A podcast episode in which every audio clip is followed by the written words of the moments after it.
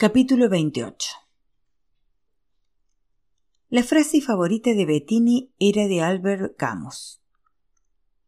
Todo lo que sé sobre la vida lo he aprendido jugando al fútbol de arquero, especialmente que la pelota nunca llega donde uno espera. El hombre de rostro agrio, elegido allí mismo por los representantes de los partidos, portavoz de todos, autorizó que el embajador le pusiera un cubo más de hielo a su whisky y luego alzó el vaso a la altura de sus labios. Creo que Elwin se equivocó, Bettini. Usted ya no es el mejor. Fue el mejor. ¿Tan mala le pareció la campaña? Inofensiva como agüita de menta. Ese pretendidamente irónico desfile de los comandantes con el balsecito de Strauss de fondo hasta hace simpáticos a los militares. ¿De modo que no lo va a probar? Un barcecito de Strauss. Ya no tenemos tiempo de cambiar nada. Estamos jodidos. Un balsecito de Strauss, repitió Bettini pasándose el vaso con whisky por la frente para calmar el ardor. Yo esperaba que ardiera Troya, que atacara a Pinochet con el tema de los detenidos desaparecidos, los derechos humanos, las torturas, el exilio, la cesantía y usted nos sale con un chistecito aquí, otro chistecito allá y el balsecito de Strauss. Dígame, Bettini. Señor Cifuentes, ¿en qué momento perdió la brújula? Realmente no lo sé. Tantos años sin trabajo. Pinochet puede ganar el plebiscito porque tiene huevos. Usted, al parecer, solo canciones. El publicista murmuró algo tan bajo que Cifuentes se inclinó para poder oírlo. ¿Qué dijo Bettini? Canciones y clavículas rotas. No diga pavadas, hombre. El embajador abrazó a ambos y los llevó hacia el balcón. Por la avenida Vicuña Maquena el tránsito avanzaba con dificultades. ¡Qué desastre! exclamó el embajador. Parece que los semáforos de esta calle solo tuvieran luces rojas. Capítulo 29 Arrancó la hoja del calendario. El mes que comienza está lleno de feriados. Las fiestas patrias, el día del golpe, el día del ejército. En la radio dicen que en el mes de la patria va a haber una amnistía para los presos. ¿Acaso suelten a mi viejo? Falta poco para el plebiscito. El padre de Patricia cambia de oficina cada tres días. Trata de evitar que allanen los locales donde está la cinta grabada de la campaña contra Pinochet. Quiere mantener en secreto las imágenes para que los publicistas del sí no alcancen a reaccionar. Estamos en clase de dibujo. Recién la profesora nos explicó los girasoles amarillos de Van Gogh. Dice que los colores provocan sensaciones, estados de ánimo. El azul es el más triste de todos, es un color frío, como el verde. Los otros son cálidos. Estamos en silencio con nuestras acuarelas pintando algo que convoque una emoción. A la vuelta de la página tenemos que escribir qué es lo que pretendíamos con el dibujo. Espío el trabajo del Che. Se trata de la cordillera, pero en vez de nieve en las cumbres ha puesto ángeles que sacuden sus alas. No sé qué pretende. Yo no tengo dónde perderme. Atrás anoté alegría y adelante estoy pintando un arco iris. Entra el inspector Paves. Tenemos instrucciones de levantarnos cada vez que llega una visita. Pero el inspector nos señala con las manos que permanezcamos sentados. Algo en la dirección de su mirada me hace intuir que no debo sentarme. Y así nomás es, pues dice con su voz ronca. Santos. Sé lo que están pensando todos los compañeros del curso. Sé que recuerdan el día en que se llevaron a mi padre. Y sé que saben que ahora me van a llevar a mí. Tenía razón el papi. No debía haberme metido en líos. Fui un estúpido al decir mi discursito delante del teniente Bruna. El inspector tiene cara grave. Una seriedad funeraria. Ahora temo que hayan encontrado a mi padre. Temo que lo hayan encontrado muerto. Y es lo que me va a decir el rector y por eso la cara de Paves con la mandíbula apretada. Los chicos se han sentado, menos el Che. Te acompaño, me dice. Me ha pasado la mano por el hombro y me aprieta el brazo. Siento la garganta áspera. Miro nuestros dibujos sobre la mesa y dudo si guardar mis útiles en la mochila antes de salir. Todo es tan horriblemente lento. Yo no quiero partir, y al parecer el inspector Paves quiere demorar el minuto en que me lleve a la rectoría. ¿De qué se trata, inspector? dice muy suavemente la profesora de dibujo. El hombre no contesta y da un manotazo en el aire conminándome a que me apure. Opto por dejar todo como está. ¿Por qué cambiaste la nieve por los ángeles, Che? le digo desprendiéndome de su abrazo.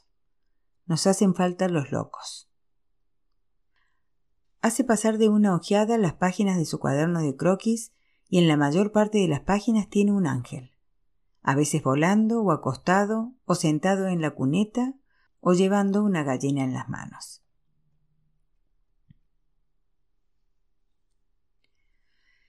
Capítulo 30 Mientras subía al auto llevando de vuelta el video que sería la primera emisión de la campaña del no, Bettini dudó que pudiera coordinar bien los movimientos.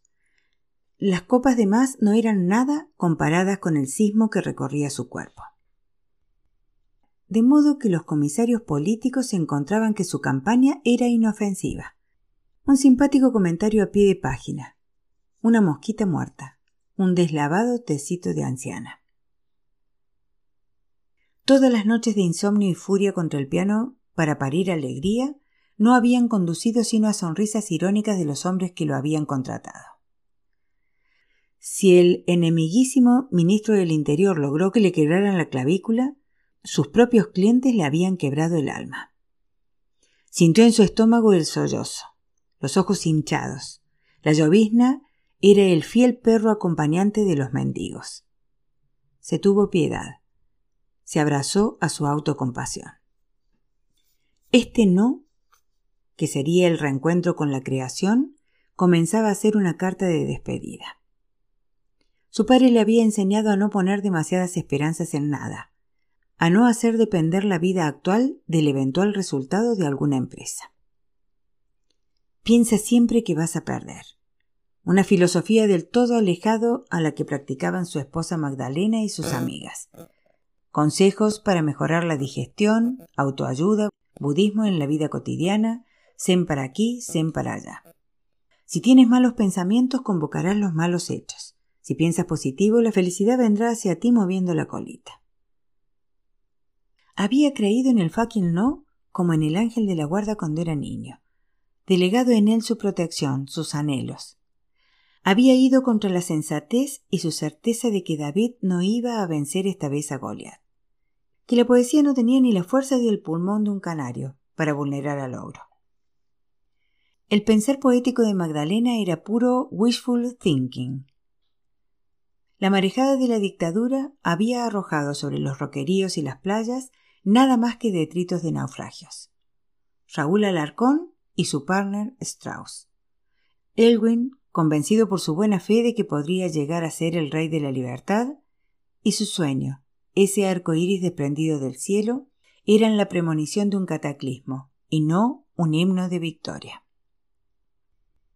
Puso la llave en el partidor del coche y sintió que el gas del tubo de escape entraba al cubículo por alguno de los varios orificios de su anciana carrocería. El olor de Santiago estaba allí, un animalejo impreciso, duplicándose en la llovizna, alentado por los faros de los coches que avanzaban con dificultad en la hora del taco, mordiendo los neumáticos recauchados hasta la ignominia. Ya llegaría la primavera, pero no la de los poetas, la maldita primavera de la canción en la radio. La primavera de septiembre de los militares que habían dado el golpe un martes 11 y que ahora, cuando viniera el plebiscito de octubre, verían limpiarse mágicamente las manchas rojas de sus uniformes. Pinochet ganaría con comodidad y seguiría flagelando al país incólume, muerto de risa. Sus almirantes levantarían una vez más burbujeantes champañas. Y el pueblo apuntaría el dedo hacia él. Ariane Bettini había tomado, como en el poema de Frost, el camino menos transitado, y éste sí desembocó en la originalidad, pero también en el abismo. Su campaña por el no y por la alegría no calentaba a nadie. Aliviado el ministro del Interior iba a autorizar su emisión por la TV gracias al inofensivo coro del futuro premio Nobel Raúl Alarcón. Ese balsecito había aguado la mecha explosiva que la gente esperaba se encendiese en ese breve escaparate de quince minutos. Inocente humor en un país que había derramado sangre tratando de conseguir la libertad. Inofensivo.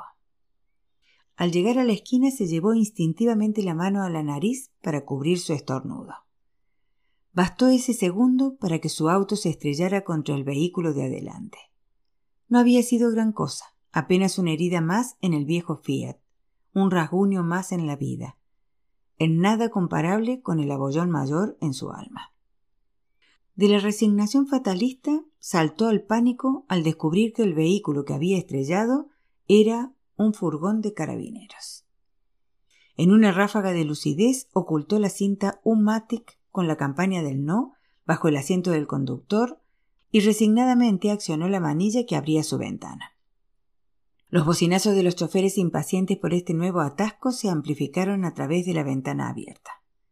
Le hacían chirriar los nervios, justo en este momento en que necesitaba calma, cordura, sagacidad, temple, buen ánimo. Allí estaba ahora el carabinero y su característico exceso de formalidad ordenándole agrio. Sus documentos al hundir la mano en la chaqueta apareció junto a su billetera la invitación al acto cultural de la Embajada Argentina. Sintió que había allí la posibilidad de un refugio, una breve estratagema para amortiguar el golpe que vendría. Le extendió la invitación con el escudo trasandino. Tras mirarla con desgano, el policía se la devolvió indiferente. Sus documentos, señor. Sí, sí, mi teniente, dijo Bettini, hurgando en su billetera. Mientras lo hacía, como exhibiendo un absurdo salvoconducto, agregó Sepa usted que vengo de una recepción en la Embajada Argentina. Aquí nomás, a dos cuadras, en Vicuña Maquena. Una recepción del señor embajador. El uniformado tomó los documentos protegiéndolos con la llovizna con la mano izquierda. ¿Su nombre es Adrián Bettini? Sí, mi teniente. Vengo de una recepción en la Embajada Argentina, en la Embajada de la Hermana República Argentina. Apague el motor y bájese. Con mucho gusto. No sé cómo sucedió este lamentable accidente. El asfalto mojado. El asfalto está mojado para todos. Solo usted choca. Sí, mi oficial. Es que yo venía de una recepción en la Embajada Argentina. ¿Consumió alcohol? Absurdamente trató ahora de cubrir su aliento. También, absurdamente, contestó No creo. Va a tener que acompañarme a la comisaría, caballero. Su colega desvió el tráfico hacia un costado y le indicó a Bettini que estacionara el auto sobre la vereda. Va para adentro. Conducir bajo el efecto del alcohol y daño a vehículo fiscal de las Fuerzas Armadas y de orden. Una vez que hubo puesto el auto al borde de un plátano oriental, Bettini se bajó del vehículo y tras cerrarlo quiso guardarse las llaves en el bolsillo. El carabinero le sujetó la muñeca. Con las llaves me quedo yo. Es que... ¿Es que qué? ¿Cree que los carabineros le van a robar su auto? No podía decir que allí estaba la campaña del no, que en pocos días iba a presentarse ante todo Chile, para su humillación, para su funeral, su apocalipsis. ¿Para qué decir nada? Vengo de una recepción en la Embajada Argentina. Capítulo 31 el inspector me deposita ante la secretaria del rector como un bulto del que se quiere desprender rápido. Sin despedirse, abandona la oficina. La puerta queda abierta y puedo oír que sube corriendo la escalera hasta el segundo piso. La secretaria acciona el conmutador y se comunica con el rector. Dice nada más que una palabra. Santos. Me indica con un gesto que pase entro a ese recinto que me trae solo malos recuerdos. Dos veces estuve allí. Me suspendían de clases por mala conducta y era la autoridad más alta del colegio quien lo comunicaba. Vuelva con su apoderado. La otra había sido por malas notas en química. Ácido sulfúrico. Escriba la fórmula Santos cien veces en su cuaderno. Agua, maestro. Agua. Deme un respiro, profesor Guzmán. No lo expulso solo porque es hijo del profesor Santos. Nunca más, rector. Estudiaré, lo prometo. Hoy el salón me parece aún más oscuro y frío que en esas ocasiones. La estufa parafina está apagada. Las cortinas caen espesas. Los óleos con los rostros de los próceres que estudiaron en nuestro liceo se ven todavía más antiguos. Colores fríos, mucho negro, marrón, azul y verde. El rector está sentado tras su escritorio y parece dibujar algo sobre un papel. Probablemente esté llenando la página con círculos de distintos tamaños.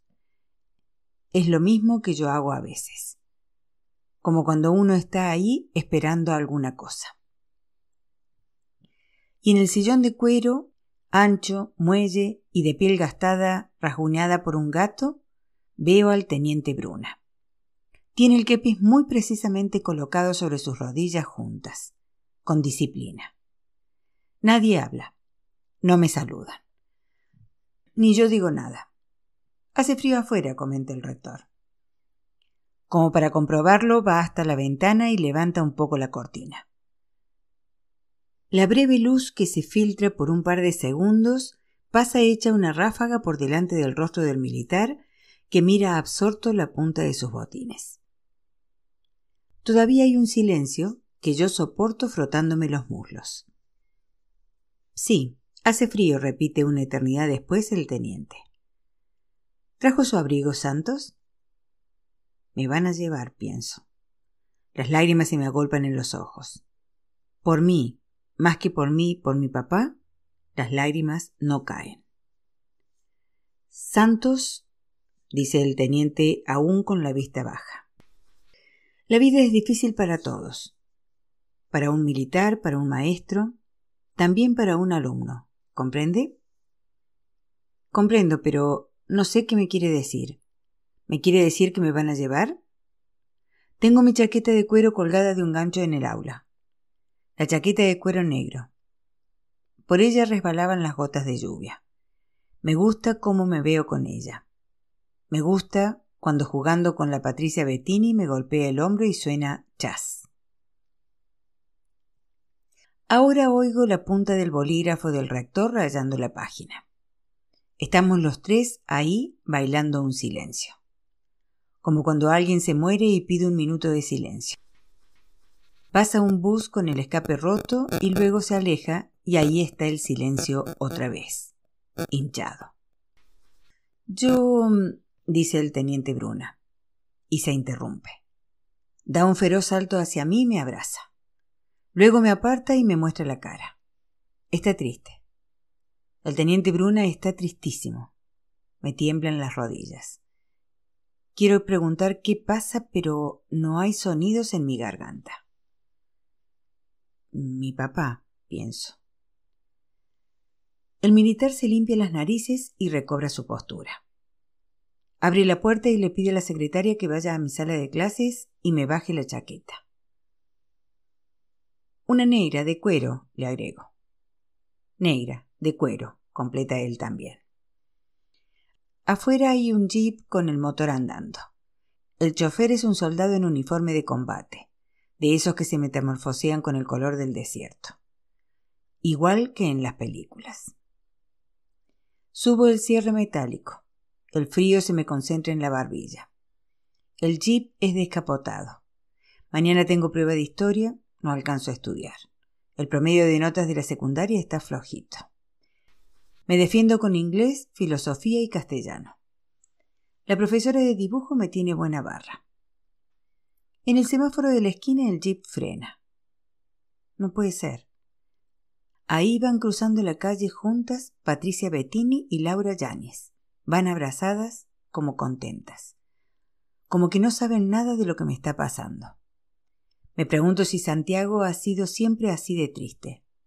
No las llamo, por ningún motivo las llamo.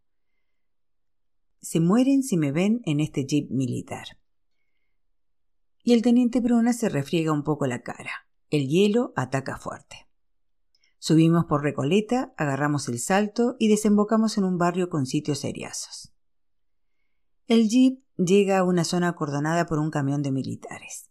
También hay dos fotógrafos con las credenciales envueltas en plástico colgando sobre sus pechos. Y un cura que toma café desde un vaso de plástico. Y la gente está apoyada en las paredes de sus casas o sentadas en el escalón de la entrada. A lo lejos giran las hélices de un helicóptero. Los militares rasos levantan las cintas de plástico blanco y rojo cuando ven que viene el teniente Bruna. Él no lo saluda. Ellos le indican a algunos metros de distancia un poste de alumbrado. Puro cemento frío. Alto. La luz está apagada. Hay muchas nubes blancas con algún jirón de turbulencia negra de vez en cuando. Hemos llegado hasta el farol.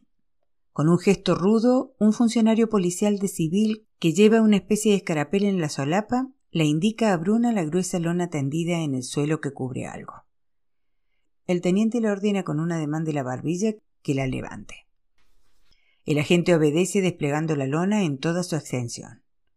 Es el cuerpo de un hombre. El profesor Paredes. Sus ojos están cerrados y alrededor de su cuello tiene una o más sábanas manchadas de sangre. Degollado, le dice el hombre de la escarapela al teniente Bruna. Me resulta imposible decir algo. No puedo respirar. Se suelta un chorro entre mis piernas. Me doblo sobre el vientre y caigo de rodillas. El teniente Bruna me pasa la mano por el pelo. Hice lo que pude, muchacho, le oigo decir. Tú me lo pediste y Dios sabe que hice todo lo que pude.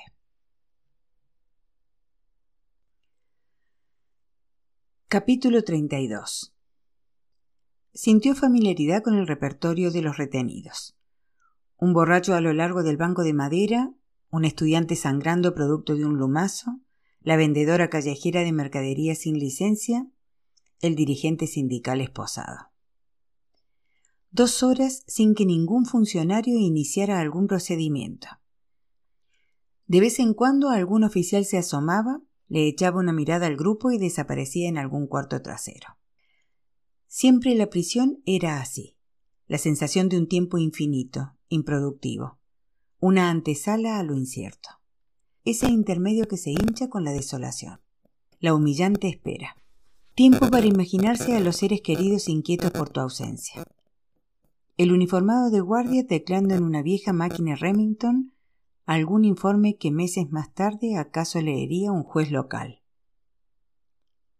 La última vez que lo habían apresado querían darle un buen escarmiento. Había intervenido en una protesta callejera contra el alza de las tarifas de la locomoción para rescatar a una joven arrastrada hacia el furgón policial por unos agentes de civil. Sin estar orgánicamente ligado a este acto, siguió el impulso de su corazón y en el interrogatorio no supo dar nombres de contactos ni la dirección de los revoltosos del movimiento porque simplemente los ignoraba. A veces su maldito corazón le hacía ir imprudentemente más rápido que la cabeza. En otra ocasión se le disparaba la lengua con las verdades ardiendo en la punta. Las decía aún sabiendo que tendría consecuencias. En todas estas ocasiones había sido él, solamente su propio cuerpo, el que estaba en juego. Pero ahora todo podía desembocar en una catástrofe que implicaría a mucha gente, si las imágenes de la campaña del no llegaran a las manos del ministro del Interior, no solo pondría en riesgo a las personas que habían prestado sus rostros para cantar y reñir contra el dictador, sino que denunciaría el carácter de su campaña a sus rivales del CIA Pinochet. Le daría tiempo para diseñar un antídoto y crear una estrategia que anulara las improbables virtudes comunicacionales que su ingenua obra pudiera tener se sintió un traidor por haber bebido alcohol en la embajada sabiendo que portaba la cinta Umatic en el auto.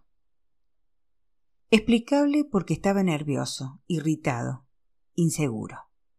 Por primera vez iba a mostrar su obra magna a los dirigentes políticos del no y temía su veredicto. Tan brutalmente fuera de training. ¿En qué maldita hora había sucumbido contra todo análisis o lógica a la vanidad de asumir la tentación de salvar a Chile?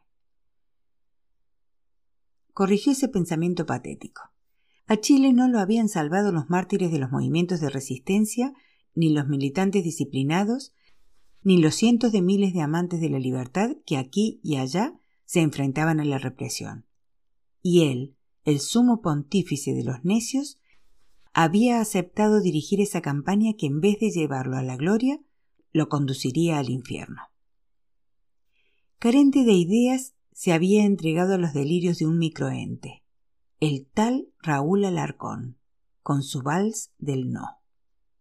Ahora su desastroso video podía caer en manos del enemigo. Y el factor mala suerte.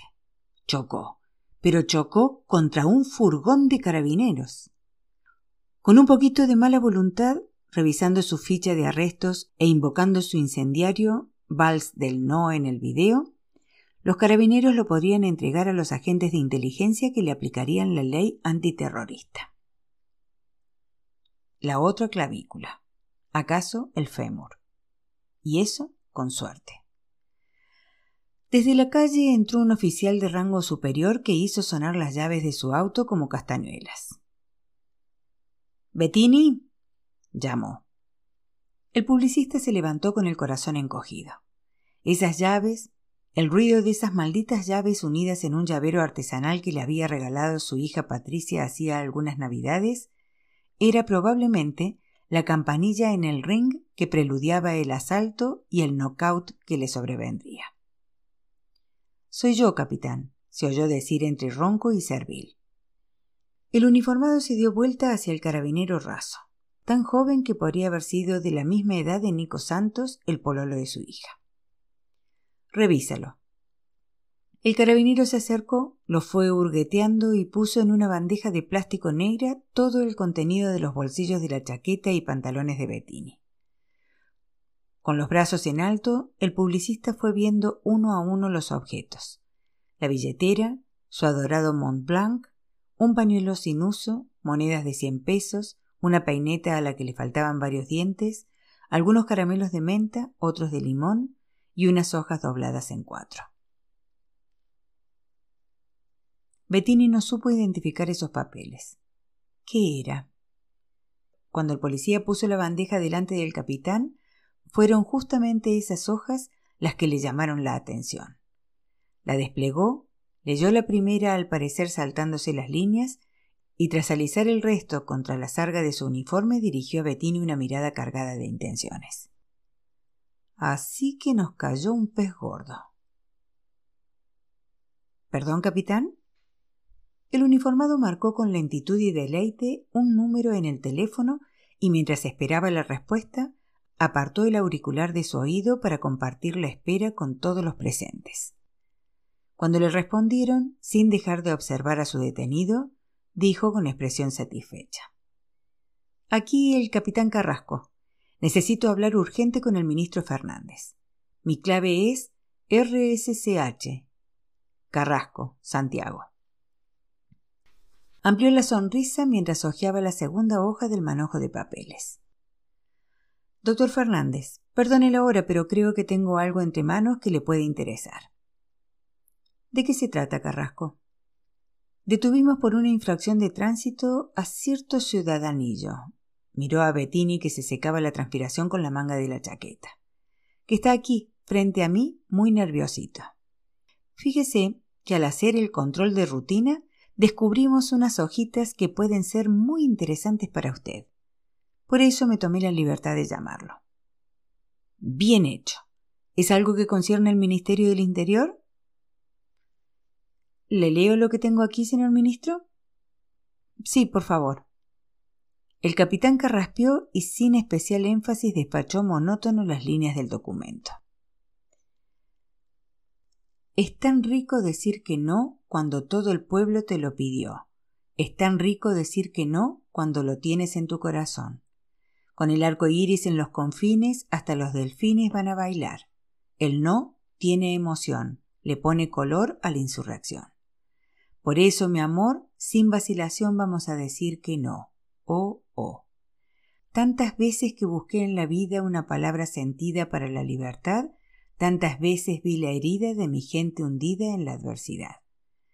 Nunca creí que el destino tendría el ritmo de una canción, pero hoy no tengo dudas, es agua pura de mi convicción. Por eso, mi amor, sin vacilación, vamos a decir que no. No, preciosa joya, ola de mi mar, nube de mi cielo, fuego que canta. No, mi bello amante de ojos encendidos, nieve de mi sueño, cordillera de mi vino. No me digas nada más, que sobran los vocablos. Solo di la palabra no y estamos juntos al otro lado.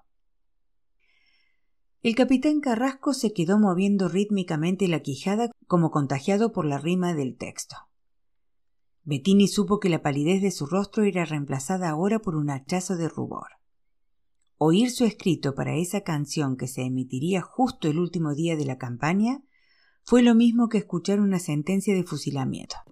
Le pareció horrorosa cada imagen de esas estrofas que no más que unas horas antes, antes de todos los desastres, le parecían luminosas, líneas que interpretarían a los chilenos de todas las edades a los amantes del mar y de las montañas, a los apolíticos y a los indecisos.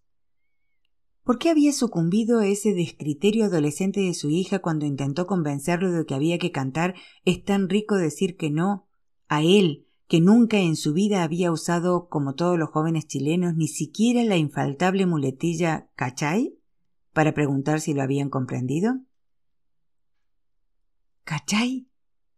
No, Adrián Bettini, santo padre de los ingenuos, se dijo. No había cachado nada. Si oír la letra de su canción en boca de un policía diestro en dar órdenes, pero lerdo en la pronunciación de metáforas, lo había sepultado ya en la más profunda humillación, no imaginó que el infierno tiene siempre otro subsuelo, otro circulito, compañero Dante, bajo el cual se puede seguir descendiendo infinitamente. Carrasco era ahora tan amable de subir aún más el volumen del amplificador para que pudiera oír en vivo y en directo el comentario a sus versitos del propio ministro del Interior, el que vino precedido por una risa despreocupada. Eh, verdad, muy interesante el material, Carrasco. ¿Desde el punto de vista policial o poético, ministro? Desde ambos. Dígame, capitán, ¿Cómo se llama el Neruda que me tiene entre rejas? El uniformado tapó la bocina de su teléfono y levantando la barbilla se dirigió al publicista. ¿Cómo es que te llamaba, Iván? Bettini, Adrián Bettini. Dice que se llama Adrián Bettini.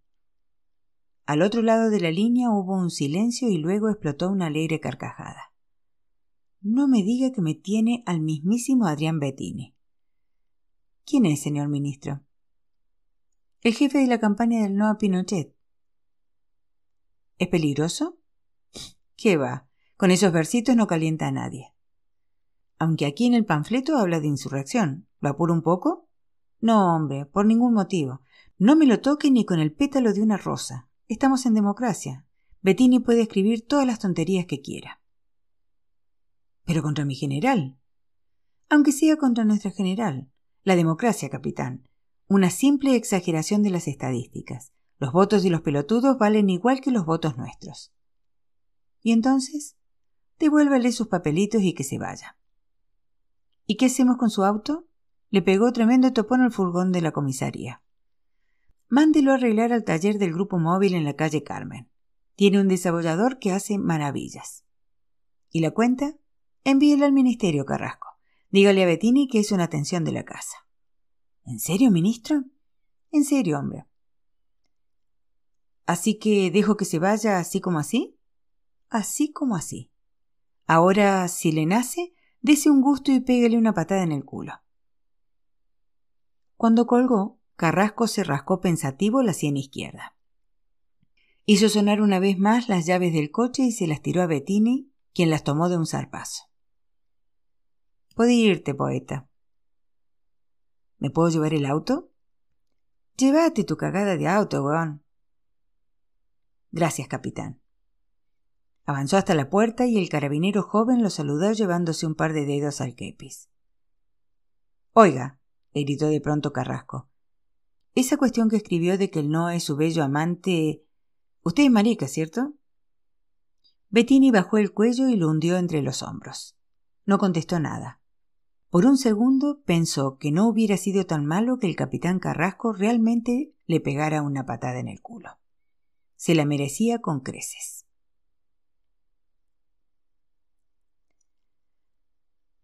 Capítulo 33 Esta noche se emitirá el primer capítulo de la campaña del no. Esta mañana son los funerales del profesor Paredes. Camino al cementerio, algunas personas se acercan a poner flores sobre el ataúd. Una delegación de la escuela italiana llega en un bus amarillo.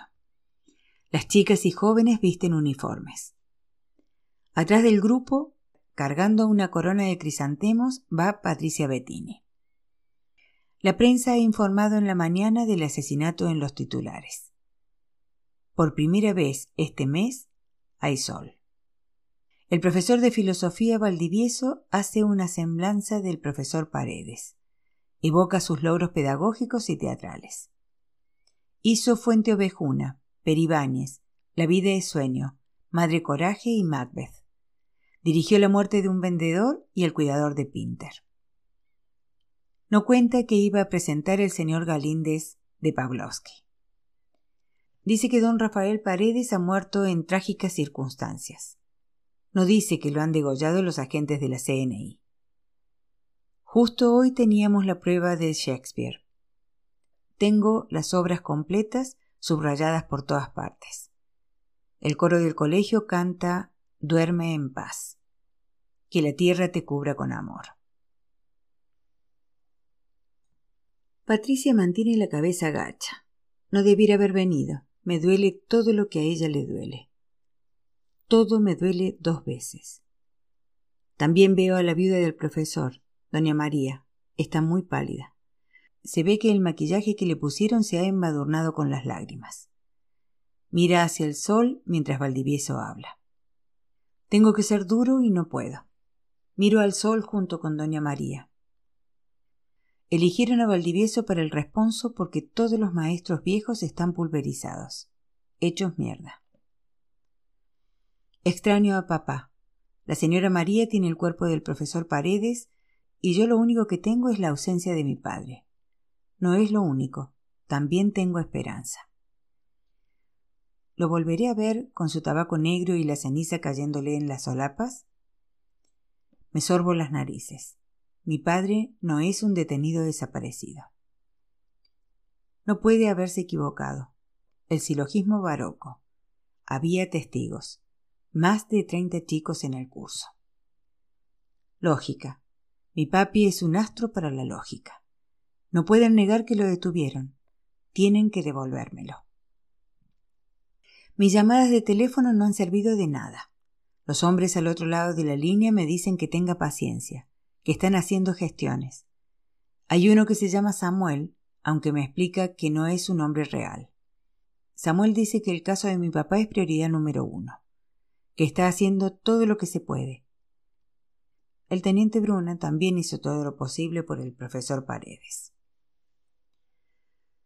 Estoy autorizado para hablar en nombre de los alumnos, de los actores de la cueva de Salamanca. Los cuatro protagonistas del señor Galíndez abandonaron sus casas. No vamos a volver a dar el entremés de Cervantes. No hay ambiente. Cuando estrenamos, Teníamos esperanza de que don Rafael apareciera. Ahora tenemos certezas y rabia y desgano. Esta noche es la campaña del no en la tele. Iré a verla a la casa del señor Bettini. Van a cocinar espagueti a la putanesca. Al modo florentino, es decir, con harta aceituna y aceite de oliva. Ahora no puedo llorar. No debo ser más débil que la viuda. No puedo quebrarme delante de Patricia Bettini que sostiene la corona de crisantemo sin alzar la vista. Valdivieso termina su discurso, dobla las páginas, las mete en la chaqueta y me hace un gesto con la mano izquierda para que me acerque al podio. Llevo Shakespeare en una mano y en la otra una goma de borrar que aprieto y suelto, que aprieto y suelto. Miro al público. Hay más de cien personas. Son casi todos adultos, cinco profesores. algunos compañeros de estudio, los pocos que fueron autorizados por sus padres a venir. La delegación de la escuela italiana son siete jóvenes. Traen a un hombre flaco y alto que ya he visto antes en la casa de Patricia. Es el cónsul, el señor cónsul Magliochetti. Todos ahora tienen un amigo diplomático. Por si acaso. El resto no tengo idea. Parientes, me imagino. Debí haber traído una botellita de agua. Hace rato que estoy carraspeando. Patricia levanta la cabeza, sus ojos café, su pelo castaño. Imagina de John Lennon. Mataron a John Lennon. El chico que lo mató andaba con el cazador oculto de Salinger. Hay solo una foto de Salinger. No quería ver a nadie. El profesor Paredes me enseñó una técnica de oratoria antes que nada plantarse delante del público, con autoridad. Aunque seas un pendejo chico, tienes que verte gigantesco. Respira hondo, retén el aire y lárgalo lentamente. Trata de mantener el aire en el abdomen, que no te falte en la mitad de una palabra. Y antes de decir cualquier cosa, tómate todo el tiempo del mundo para mirar a tu público. No una mirada como un aleteo rápido de un pajarraco asustado. Mira al público como un todo, pero también a cada uno. Míralos a los ojos. No te apures ni te dilates. Ahórrate prólogos y lugares comunes. Si dices seré breve, ya estás alargando innecesariamente tu texto. Un discurso está hecho de palabras y de silencios. Esos silencios, dijo el profesor Paredes, son elocuentes. A veces hay que decir palabras solo para oír el silencio, digo ahora en voz alta. Hay maneras y maneras de callar. Hay maneras de decir callando. A veces la única manera de decirlo es callar lo que todos entendemos que debió haberse dicho. Querido profesor Paredes, hoy nos toca la prueba sobre Shakespeare, Hamlet, Julio César y Macbeth. Yo subrayé todos los parlamentos del tío Bill que más me llamaron la atención. Podría haberme sacado un 7. Les leeré solo uno. I have neither wit, nor words, nor worth, action, nor utterance, nor the power of speech to stir men's blood. I only speak right. I tell you that we you yourself do know. Show you sweet Caesar's goon, poor, poor dumb mouths, and bid them speak for me. But were I Brutus, and Brutus Antony, there were an Antony would ruffle up your spirits, and put a tongue in every goon of Caesar that should move the stones of Rome to rise and mutiny. Perdonen que no lo traduzca, pero no quiero ir preso. No puedo creer lo que he dicho. No tenía pensado el final. Me aceleré leyendo el discurso de Marco Antonio. Pondría una lengua en cada herida de César, que llamaría hasta las piedras de Roma al motín y a la insurrección. El teniente Bruna no vino. Pero ¿cuántos de los que están ahí con cara de deudos son agentes? Mirar al público, a todos y uno a uno. No saben que estoy temblando. Pendejo, gigante. Cierro el libro y me alejo del micrófono. Silencios y silencios. Distintas clases de silencio. Una última mirada a Patricia Bettini, al cónsul de Italia hacia el fondo. Un anciano levanta con las dos manos una bandera roja sobre la cabeza. El Che saca otra atada a una vara y la mueve. La profesora de dibujo alza la suya.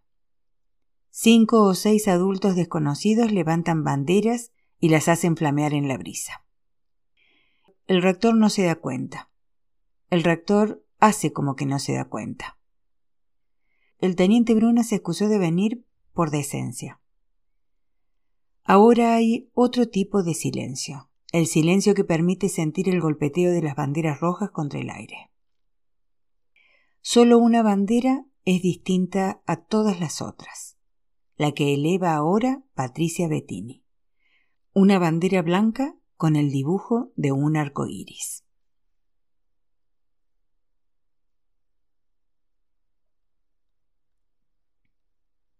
Capítulo 34 Demasiado tarde para todo. Las cartas están echadas, amigo Bettini. Vamos a presentar lo que tenga. Saldremos a pelear con lo opuesto. Lo hecho hecho está, aunque sea una payasada, le espetó Elwin con una sonrisa desganada. Atendiendo a las disposiciones legales vigentes, corresponde esta noche emitir por todas las televisoras del país las imágenes de las campañas de las opciones sí y no. Les deseamos una tranquila y agradable cena y un feliz retorno a nuestras pantallas. La entrada. Tomates con aceite de oliva y queso mozzarella. Molto italiano, Adrián. Vino tinto cabernet. Segundo, espagueti a la putanesca.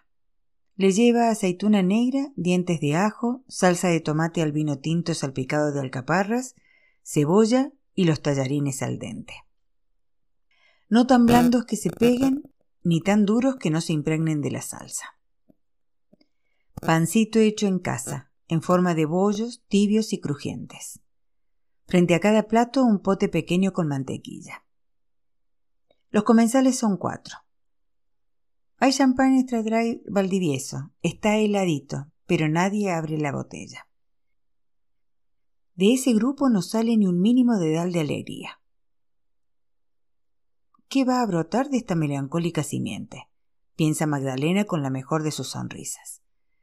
También sonríe su esposo Adrián, y Patricia se acaricia una y otra vez el pelo acompañando un pensamiento que no la lleva a ninguna parte. Nadie quiere preguntarle al otro ¿en qué estás pensando? En pocos minutos se repartirán las cartas. La suerte está echada, Adrián Bettini. Lo que parió su inspiración estará disponible para todo Chile. No saque cuentas demasiado negativas. Piense que la gente que votará por el no es mucha. Casi la mitad del país. Esos están convencidos. Haga lo que haga usted o la campaña del sí, no los van a mover de sus posiciones. Pero lo suyo son los que tienen temor a que los filmen dentro de las urnas, a que los apuñalen sobre sus votos, los indecisos que temen el caos y el desorden si se retiran los militares. Por eso, Adrián Bettini, usted tiene que animarlos primero a ir a votar y luego a votar no. No les revuelva el pasado. El pasado les pesa a todos. Denos futuro, un aire transparente. Hágalos ver cómo será Chile sin el dictador encima, sin terror a desaparecer. Un país sin degollados. En vez de eso, piensa Bettini pasándole con una amable sonrisa a Nico Santos el aceite de oliva, les he faltado el respeto a todos. He banalizado con el vals del no la trascendencia del momento histórico. ¿Por qué lo hice? Nico le agradece el aceite con una sonrisa encantadora. Herido de muerte, y Bettini sonríe también. Estás triste, Nico. Estoy, don Adrián. ¿Por qué sonríes entonces? ¿Yo? Debe ser por Shakespeare. Patricia unta un pan con mantequilla. Se imagina la cadena de contactos que podrían causar cortocircuitos. Shakespeare, Marco Antonio en el cementerio, teatro, el señor Galíndez, el puñal, el profesor Paredes, su padre, el padre de Nico, Rodrigo Santos. Sírvete vino, Shakespeare. Hay un personaje en Romeo y Julieta, don Adrián, que se llama Mercutio. Es el íntimo amigo de Romeo, y un día están paseando los dos por el mercado de Verona y aparece Tibaldo, el hermano de Julieta, un camote que se le pasa provocando a los Montescos. Le dicen el gato porque se jacta de tener varias vidas. No me acuerdo de esa parte. Me acuerdo de la luna. No jures por la luna. Tibaldo comienza a insultar a Romeo y lo desafía a que desenvaine su espada. Pero claro, el pobre Romeo está raja de amor por Julieta y no se va a empezar a matar con el hermano de su amor. Y claro, le dice Oye, perdona, pero yo tengo razones para quererte que tú ni te imaginas. ¿Qué va a saber el otro que Romeo anda pololeando con su hermana? Y cuando Tibaldo oye esto de que te quiero, hermanito, sírvete vino. Magdalena llena las copas, pero ninguno toca la suya. Cuando Tibaldo oye esto medio soft de que tengo razones para quererte, le comienza a sacar pica a Romeo tratándolo de hueco, de mariconcito, de cagón, ¿comprende? Y pucha, Mercucio ve esto y le echa la foca y desenvaina delante de Romeo, y desafía a Tibaldo a que pelee con él. Ahora me acuerdo de esa parte, dice Adrián mirando de reojo la cuenta regresiva para la publicidad de las campañas que marca el reloj electrónico del Canal 13. Agradecido de dispersarse por un rato en la Verona medieval. Y ahí queda la media zorra. Porque para evitar que el hermano de su mina y su mejor amigo se maten, sujeta a Mercucio del brazo. Y claro, Tibaldo aprovecha la ocasión que el otro está indefenso y le clava la espada en el corazón. Y el pobre Mercucio cae sangrando al suelo y Tibaldo y sus patoteros se pegan el raje. Tiene que haberse sentido el último, Romeo, comenta Bettini distante. Pésimo. Y entonces se agacha sobre Mercucio, que está boqueando sangre, y le pregunta ¿Cómo estás? ¿Y sabe lo que le contesta Mercucio? Dime. Bettini se pone de espalda al televisor para no ver avanzar el minutero fatídico. Mercucio le contesta. La herida no es tan honda como un pozo ni tan ancha como la puerta de una iglesia, pero alcanza. Pregunta por mí mañana y te dirán que estoy tieso. ¿Y por eso sonreías? Por eso, don Adrián, imagínese, el loco está a punto de morirse y se echa esa tremenda talla. Pute que es gallo el loco. ¿Te acordaste de eso? Y cuando usted dijo. cuando usted dijo. Nico se cubre la cara con la servilleta. Las lágrimas han explotado de repente. Patricia mira a Magdalena, Magdalena a Adrián. Adrián toma del vaso de vino. Fucking Shakespeare, piensa.